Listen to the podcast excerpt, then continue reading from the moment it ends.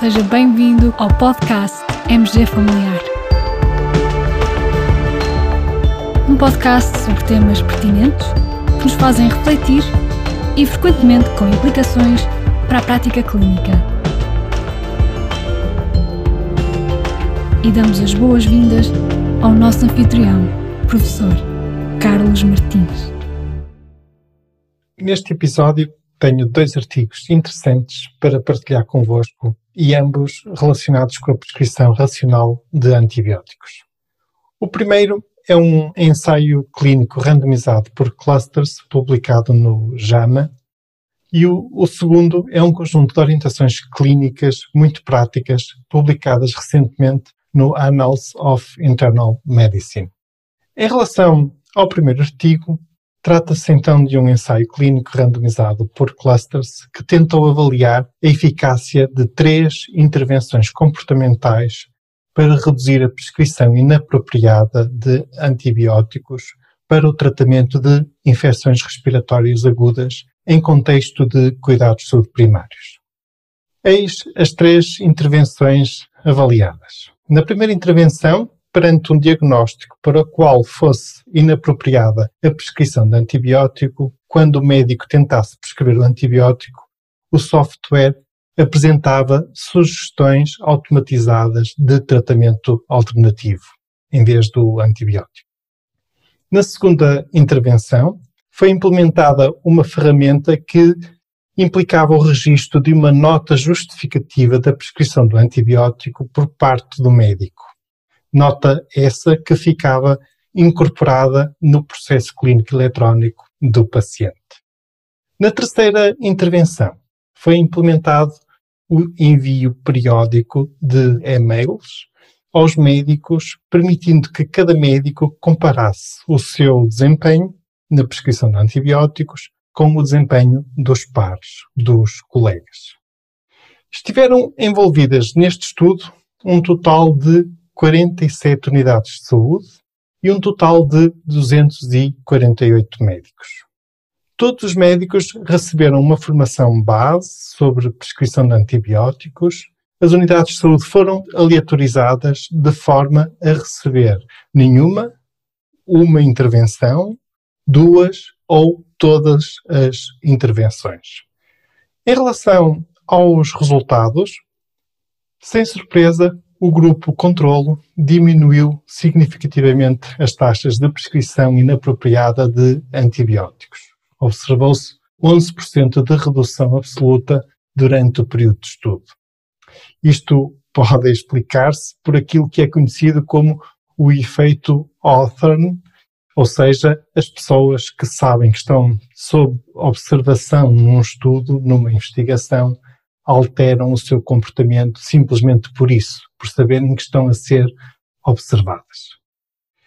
Tanto a intervenção em que o médico tinha que justificar a prescrição do antibiótico, como a intervenção dos e-mails com a comparação de desempenho, diminuíram significativamente as taxas de prescrição de antibióticos em comparação com o grupo controle menos 7% e menos 5,2%, respectivamente. Por outro lado, a intervenção em que era sugerida uma prescrição alternativa não reduziu significativamente as taxas de prescrição de antibióticos em comparação com o grupo controle. Este último resultado pode parecer algo estranho, mas está em linha com estudos anteriores sobre como influenciar o processo de decisão clínica. Informação por si só raramente muda o comportamento do médico. O tipo de intervenção comportamental mais eficaz e mais capaz de alterar as decisões dos clínicos continua a ser a pressão dos pares e o desejo de cada médico ter um desempenho em conformidade, em linha com o desempenho dos seus colegas. Ora, além da importância do tema da prescrição racional de antibióticos, esta conclusão sobre metodologias e estratégias para melhorar o processo de decisão clínica também é muito relevante, pois poderá ser aplicada noutras áreas e noutros estudos de melhoria do desempenho clínico. Muito pertinente, muito interessante mesmo. Passemos agora ao segundo artigo.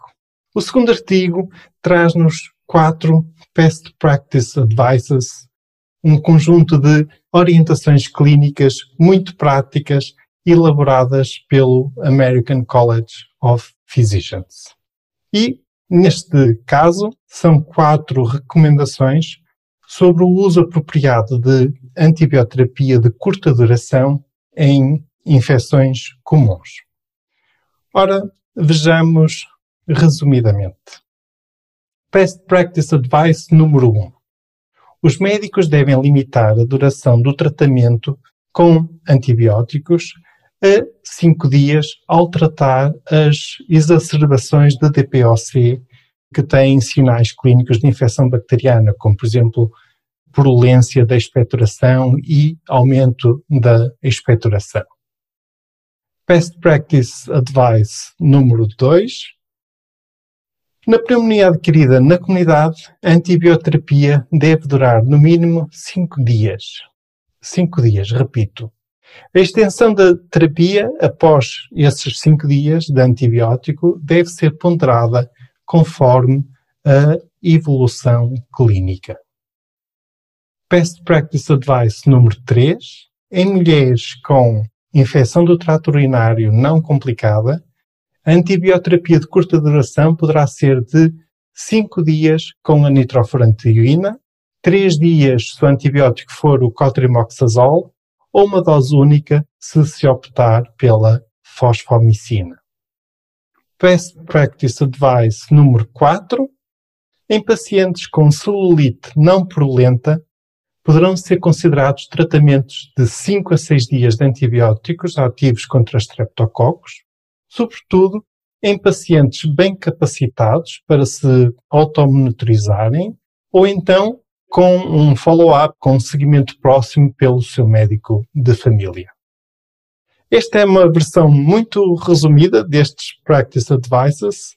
Estas recomendações vêm ao encontro da evidência obtida de múltiplos estudos e que aponta no sentido de se reduzir a duração da antibioterapia no tratamento de algumas infecções comuns.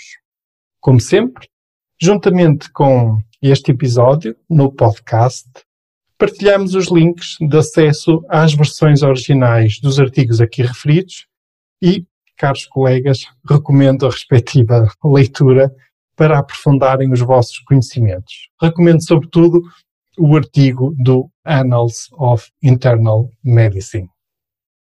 Aproveito também para lembrar que este podcast é um podcast para médicos e que o cidadão comum não deve retirar daqui conclusões ou decisões sobre a sua própria saúde.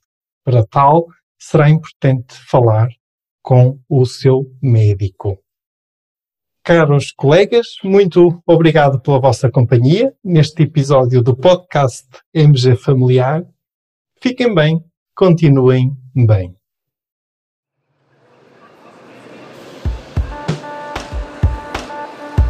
terminamos assim esta edição do podcast MG Familiar. Muito obrigada por nos ouvir. Se desejar completar a sua leitura, muitos dos conteúdos abordados neste podcast estão disponíveis em www.mgfamiliar.net. Até ao próximo episódio.